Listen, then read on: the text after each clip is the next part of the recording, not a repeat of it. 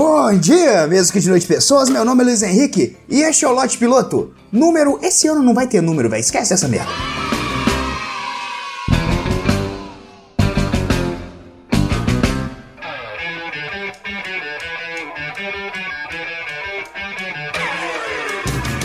2018, ano de eleições e como de costume, nós aqui no Brasil estamos como? Todo mundo fodido, cara, todo mundo ferrado. Temos muitas opções, mas é como se nós chegássemos a um Subway no fim de expediente. Só tem pepino, rúcula e alface. As opções são uma merda, o bacon já acabou. No caso do Brasil, as eleições, possível que o bacon sequer tenha existido em algum momento. E se você tá escutando e pensando, é, pepino, rúcula e alface são bons. Eu de verdade não consigo te entender. Mas o que me deixa emputecido nessa história toda é a obrigatoriedade de ir votar. Por achar tudo uma merda, eu não me preparei, não estudei candidato, eu tô errado? Possivelmente, mas tem muita gente que, como eu, não gostaria de votar. Por não ligar para as eleições, por não saber opinar ou por achar que tá tudo tão ruim que simplesmente não dá, cara. Me parece ilógico você obrigar as pessoas a votarem. É a mesma coisa que dizer, assim, eu não me importo que sua opinião seja uma merda mal embasada, mas vota assim mesmo. Afinal, se não puder ajudar, atrapalha. O importante é participar. E assim, se você for parar bem para pensar, vem bem a calhar essa obrigatoriedade de votar para a classe política. O Brasil é um país que tem sérias dificuldades na educação. As pessoas formam o ensino fundamental sabendo ler,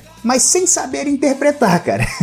a partir do momento que o Estado que fornece o ensino merda e logo à frente ele obriga a uma pessoa que ele formou com esse ensino fecal a tomar uma decisão importante como escolher um candidato para representar ele, cara, me parece que o Estado tá tentando levar uma vantagem aí, cara. Não sei porquê. É como se o Estado fosse dono de um tabuleiro de jogo e ele um dia te chama para jogar, cara. Porém, antes de começar a partida, ele não te explica as regras. Então o que acontece é que você coloca na mesma balança balança o voto de uma pessoa que quer participar engajada, que estudou os candidatos, e a das pessoas que simplesmente só foram votar porque é obrigatório, que não tem a menor ideia do que estão fazendo ali. Que inclusive, se você colocasse no lugar delas um rinoceronte, talvez a opinião dele fosse até um pouco mais lógica. Ele ia quebrar umas duas ou três urnas ali, cagar em um mesário e por fim voltar para dentro de um Dilmande. O voto de um ignorante, e eu me coloco no meio dessa galera, vale o mesmo tanto que o voto de alguém que pesquisou a fundo para poder votar, cara. E, e acaba que como as pessoas vão votar obrigadas e elas acabam acabam que não entendem de política, elas acabam escolhendo candidato por coisas simplórias que geralmente não deveriam fazer a diferença. Teve um amigo meu que votou num cara porque ele anda de skate e foi só por isso. Eu pensei, ele pelo menos fez um backflip? Não, ele só andou de skate. Se desse um backflip, eu votaria. Mas só andar mesmo, cara, aí eu já vi um cara com uma perna só andando, então nem é tanto difícil assim andar de skate. Mas nessa daí, das pessoas escolher candidato baseado em coisas idiotas,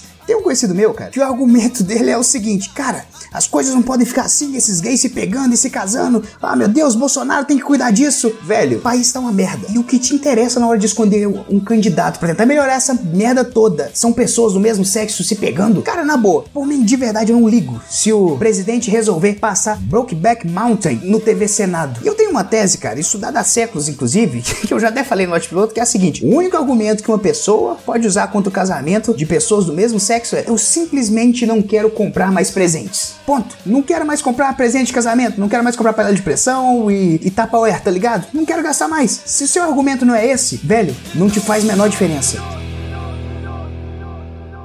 Gostava de música americana, ia pro baile dançar todo fim de semana.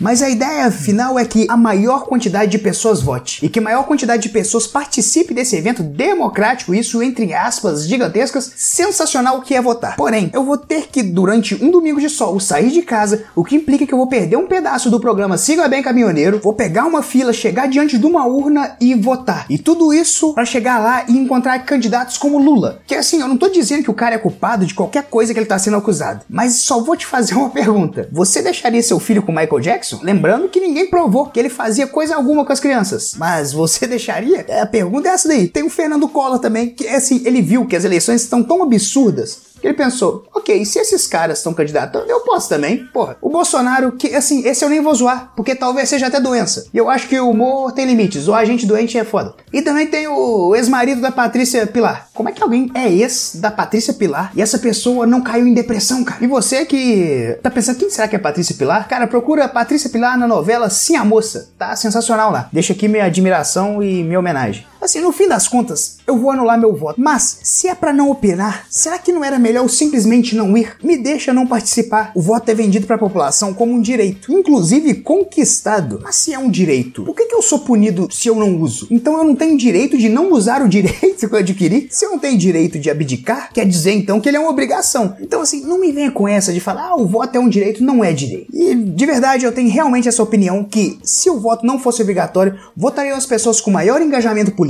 que possivelmente trariam uma escolha melhor. Tenho certeza disso? Nenhuma. Mas se não trouxesse uma escolha melhor para o governo, ao menos o domingo de muita gente já estaria salvo, velho.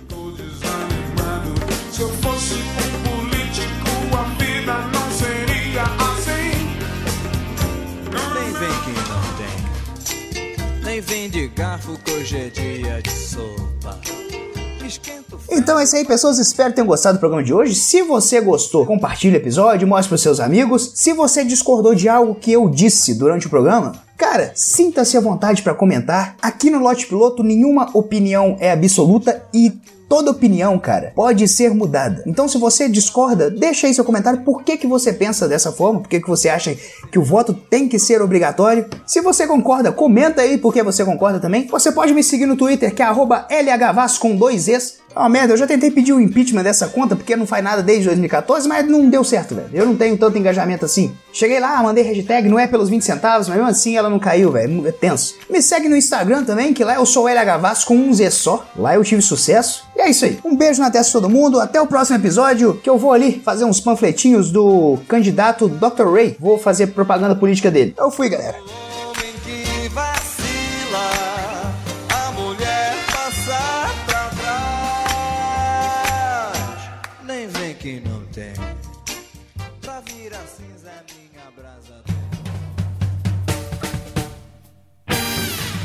Acessem galera do